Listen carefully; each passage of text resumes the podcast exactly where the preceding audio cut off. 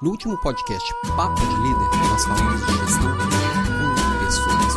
As pessoas importantes na liderança. Não só com a equipe, mas como as pessoas como um todo. E lidar com pessoas, não tem como falar disso sem falar de uma palavrinha que causa medo: política.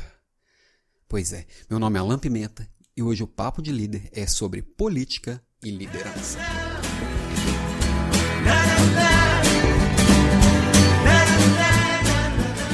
Que ponto chegamos? Que só falar a palavra política já causa repulsa, já causa arrepio, já causa, em alguns casos, até nojo. Por quê? Porque nós estamos num, num, momento que política é falar de corrupção, é sim falar de nós contra eles, de bem contra o mal, mas não é nada disso que eu vou falar aqui. Eu não vou falar sobre política partidária, sobre política ideológica. Eu acho sim que todo mundo deveria entender sobre isso e entender sobre esse jogo de poder no âmbito nacional, estudar bastante sobre isso, ouvir com atenção as pessoas que pensam diferente, mas ainda estamos aprendendo quanto nação e não vai ser aqui no Papo de Líder, pelo menos neste momento, que nós vamos falar sobre isso. Hoje eu quero falar sobre a política na vida. A política na empresa, a política na vida, a política de dia a dia e Todos nós somos seres políticos, como já diriam lá os gregos dois mil anos atrás, Aristóteles, Platão já falavam de política.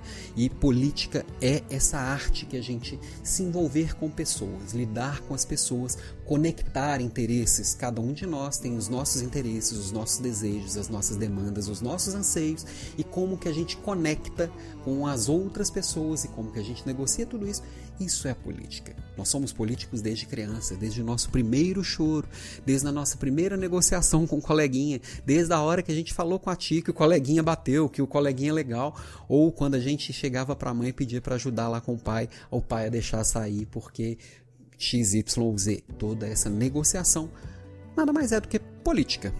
E a gente tem que entender como a política funciona, porque ela está emaranhada no nosso dia a dia nas empresas. Nós, líderes, é, independente do time que a gente lidera e do meio que a gente está inserido, a gente está um tempo inteiro no meio dessa negociação e no meio dessa, dessa conexão de interesses. Eu posso simplesmente ignorar e ser uma peça do jogo, ou entender e fazer parte do jogo e conectar também de acordo com os meus interesses vai estar tá ligado ao interesse do todo, óbvio, né? Mas principalmente, como que eu faço? Como que eu construo alianças através de transparência com os meus superiores? Como é que eu crio parcerias com os meus pares e fornecedores? E como é que eu construo a cada dia confiança com a minha equipe?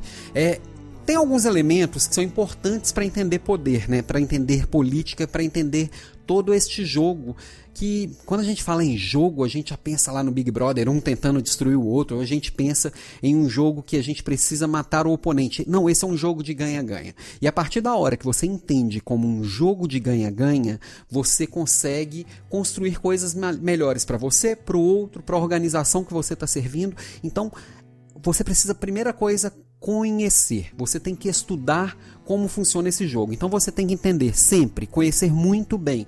Primeiro, a estratégia da empresa. Quais são as escolhas que a corporação que você está fazendo parte, é, quais são as escolhas feitas por ela, como que aquilo funciona, por que, que eu escolhi A e não escolhi B, e a partir dessas escolhas você construir a, é, o seu caminho. Segundo, qual é a estrutura de poder dessa, dessas empresas, dessa empresa, como que as coisas são decididas, nem sempre isso está ligado à hierarquia da empresa. Tem aquelas pessoas que são formadoras de opinião, tem o como que aquilo se decide, tem decisões que são tomadas numa sala de reunião, tem decisões que são tomadas às vezes no cafezinho.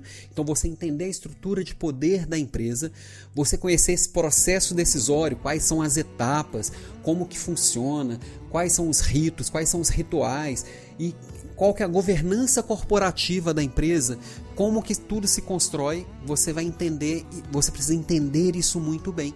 E principalmente, você entender a identidade da empresa. Por que, que ela se diferencia, por que, que ela é daquele jeito, qual é a cultura da empresa. A cultura, a gente, é, a gente ouve às vezes falar que a cultura come a estratégia no café da manhã. Essa é uma frase lá do Paulo Leman, se não me engano, se não me engano é do Paulo Leman, que a verdade é que a cultura é que comanda o dia a dia. Como que as coisas funcionam na empresa? A cultura é aquilo que você fala com uma pessoa que não é da sua organização, ele olha para você e fala assim: "Realmente lá funciona assim?"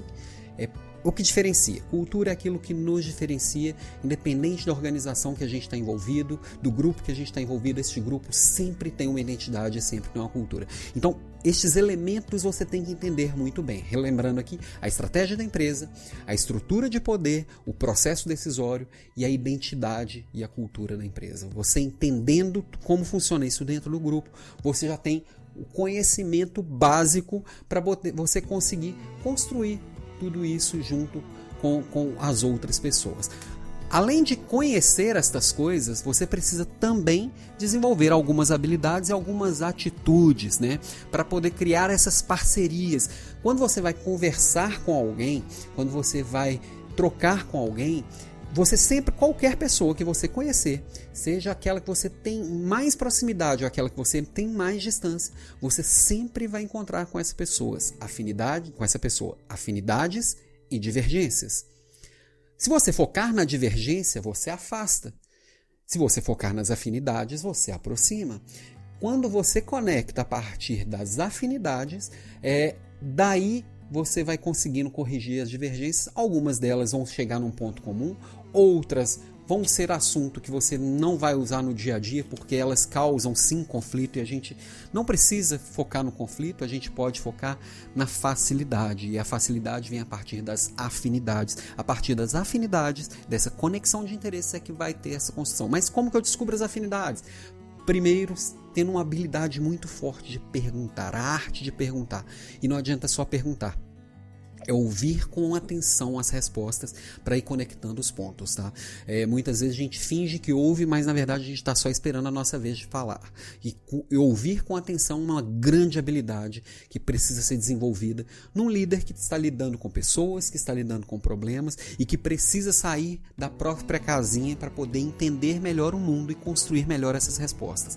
A partir da, de perguntar com habilidade. E perguntar é uma habilidade a ser desenvolvida dia após dia, porque exige muita perspicácia, exige sim desenvolvimento de técnica, exige sim conhecer a arte de perguntar, ouvir com atenção, ouvir com legitimidade e a partir disso você vai conhecer o outro. Conhecendo o outro, você também vai adequar a sua linguagem. Uma coisa que muitos líderes falham muito é de não adequar a linguagem ao público. É, eu construí uma imagem, por exemplo, acontece muito isso. Eu construí uma imagem de um cara durão, um cara muito é, técnico, um cara que fala difícil. Aí eu sou convidado para poder falar para um grupo de pessoas mais simples. Eu continuo com essa mesma linguagem, eu não conecto e as pessoas me veem como pedante, não como inteligente. Então, se eu conseguir adequar adequar a linguagem ao público, qual que é o tipo de jargão utilizado por aquele público, qual, quais são as palavras comuns no dia a dia daquele público, como que aquele público é, usa linguagem no dia a dia, eu vou conectar com aquelas pessoas, eu vou usar a linguagem deles. E uma, um outro cuidado ao fazer isso é não subestimar o outro. Às vezes a gente acha que o outro é muito distante, a gente usa uma linguagem muito simples ou muito infantilizada e a gente também afasta por subestimar os outros. E acontece às vezes a gente superestimar o outro e superestimar o outro nos causa medo. Eu estou falando aqui de falar com o público, falar em público, mas isso na linguagem um a um faz muita diferença. Falar olhando no olho do outro e conectar com o outro e entender o mundo através dos olhos do outro faz muita diferença para o líder. E, a, e, eu só consigo isso se eu usar a linguagem do outro. Eu não vou conseguir conectar verdadeiramente com um japonês falando português. Eu vou ter que achar uma linguagem comum, entender se ele sabe falar inglês e se eu sei também, mas eu vou precisar achar uma linguagem em comum. Eu não sei falar japonês, ele não sabe falar português. Nós precisamos achar uma linguagem em comum para a gente se conectar ou buscar alguém que faça essa conexão através é, é, da, de uma linguagem que funcione para nós dois. Então, isso serve no dia a dia. Muitas vezes a gente quer pegar um engenheiro que vive lá fechadinho no mundo dele da engenharia e colocar para um, falar com um cara de vendas que vive um outro mundo e nenhum dos dois busca afinidade e eles não se conectam e a coisa não funciona. É, um outro ponto, uma outra habilidade e atitude né, para ser construída dia a dia e que é ser verdadeiro, é ser real, é ser transparente, é ser legítimo. Ser político não é ser puxa-saco. Ser político é você conseguir construir alianças verdadeiras, alianças legítimas. Isso a gente faz o tempo inteiro com um apoiando o outro. Ser verdadeiro é você saber quais são as brigas que você vai comprar. Dá para entrar em todas as brigas? Não. Você tem que escolher muito bem as brigas, buscar seu, os seus é, parceiros naquelas brigas para a gente conseguir transformar o mundo, transformar a empresa, resolver problemas e negociar com inteligência com as demais pessoas. Negociar com inteligência é você focar no que é relevante, focar no que é importante, focar nas afinidades, focar na, na busca comum de solução de problemas e principalmente gerenciar expectativas. Você tem que deixar muito claro o que, é esperado nessa negociação, qual é o papel de cada um, o que cada um vai entregar a partir dessas construções, a partir dessas soluções. E aí, para fechar com chave de ouro essas habilidades e atitudes, uma que talvez seja a mais importante de todas e é a que mais vai construir, vai, vai te fazer construir relações sólidas, que é cumprir combinados. Não adianta você combinar e não cumprir. Você precisa de ter é, confiança das pessoas, confiança não só da equipe, mas dos pares, dos parceiros, dos superiores e de todos os parceiros e fornecedores e todo mundo. Isso só vai ser feito se você cumprir aquilo que você combinou. Quando você vê que não vai conseguir cumprir, você renegociar, mas sempre entregar o prometido. E agora vamos chegando aqui, então acho que política é uma coisa muito extensa, é, um, é uma habilidade é, que precisa ser desenvolvida por todos os líderes. E é tema que poderia ser tema para um curso de dois, três, vários dias. É tema para muitos podcasts, é tema para muita discussão. E eu trouxe aqui hoje, na, na parte que eu trago as, as sugestões de leitura, para quem quiser aprofundar o tema, eu trouxe hoje três livros, tá? É, dois deles eu já falei em episódios passados, tá? O primeiro deles esse aqui do Cabreira, eu falei no episódio passado. Se eu fosse você, o que eu faria como gestor de pessoas da coleção Novos Gestores.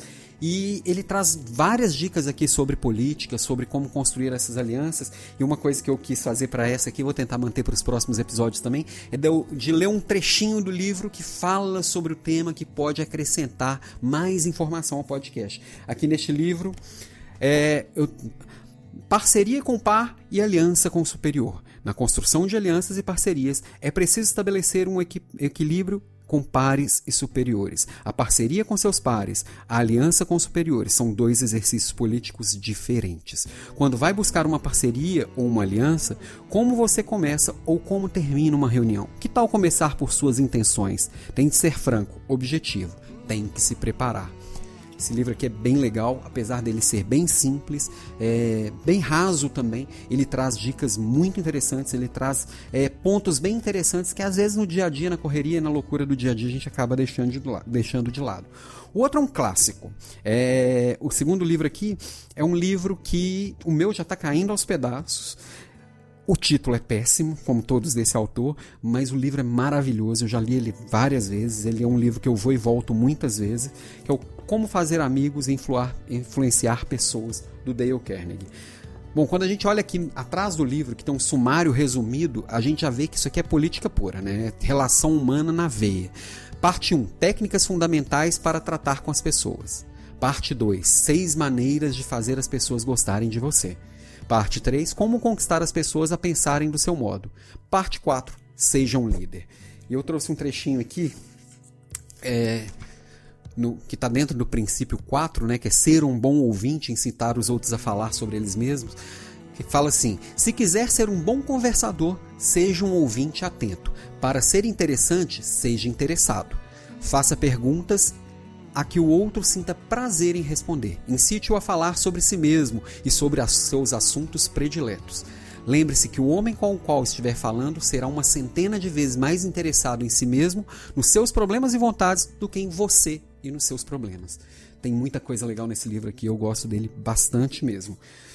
O terceiro é um livro que eu não cheguei a comentar ele aqui nenhuma vez. É, é um livro bem interessante. Ele é uma leitura um pouco mais complexa, mas ele é muito profundo e ele vai na veia. Ele não pega leve mesmo, ele vai nos pontos, inclusive, mais obscuros a respeito de, da, da, da, política. É, ele vai falar de fofoca, ele vai falar de bode expiratório, bode expiatório, ele vai falar de jogo de poder dentro das empresas, do jogo sujo de poder dentro das empresas. É, ele vem falar de todos esses pontos de uma forma que assim você tem uma visão bem ampla do todo. É o Espertos como Serpentes. Ele é do Jim Groth e do John McGinnis. É, Manual de Sobrevivência no Mercado de Trabalho. Como escapar das, das armadilhas do mundo corporativo.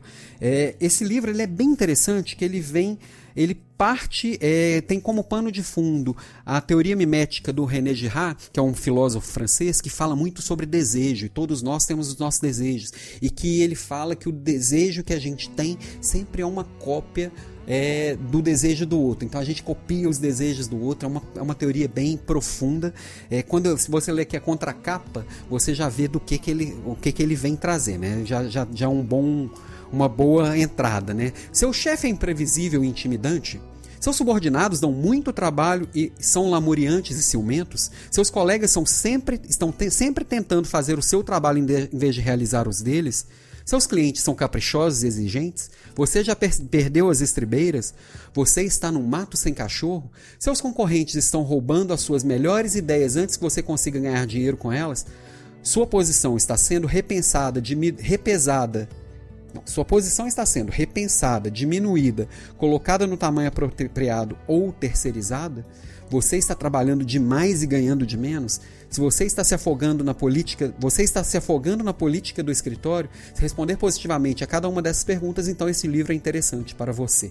E realmente ele traz bastante coisa. Esse eu marquei dois trechinhos aqui. Um deles no trecho que fala sobre fofoca, a fofoca e a informação de mitos. É, a política no escritório, jogar o jogo do baralho, da culpabilização e do crédito demanda uma quantidade enorme de energia na maioria dos negócios. Esse jogo é jogado por intermédio da fofoca no escritório. A fofoca funciona tanto como mito, como vontade, como forma de violência. Todos os escritórios possuem mitológicas dominantes que vigiam quem está dentro e quem está fora, quem está com prestígio e quem o perdeu. Estes mitos têm muito pouco a ver com o desempenho no trabalho, mas em geral, infelizmente, muito a ver com a segurança no emprego. A maneira com que as pessoas fazem fofoca, a seu respeito, está diretamente ligada ao seu nível de capital político. Um outro trechinho aqui mais para o final. Vamos lá, aqui, ó. Problemas políticos são primários e problemas técnicos são secundários. As informações não podem fluir normalmente até que as tensões políticas tenham sido acalmadas. É, Concentre-se no político e os obstáculos técnicos muitas vezes serão automaticamente resolvidos. Eu achei interessante terminar com esse trechinho, porque o político ele é importante sim. É óbvio que não é só ser político, a gente vê muitas vezes algumas, alguns incompetentes bem relacionados se darem bem, mas eles muitas vezes chegam no topo, mas não se sustentam no topo. Você tem que se desenvolver tecnicamente, você tem que desenvolver muito as suas habilidades sociais, você tem que desenvolver muito seus soft skills, e um dos soft skills é essa habilidade política que faz sim muita diferença. Esse foi o Papo de Líder de hoje e a gente se vê de novo em breve. Aquele abraço.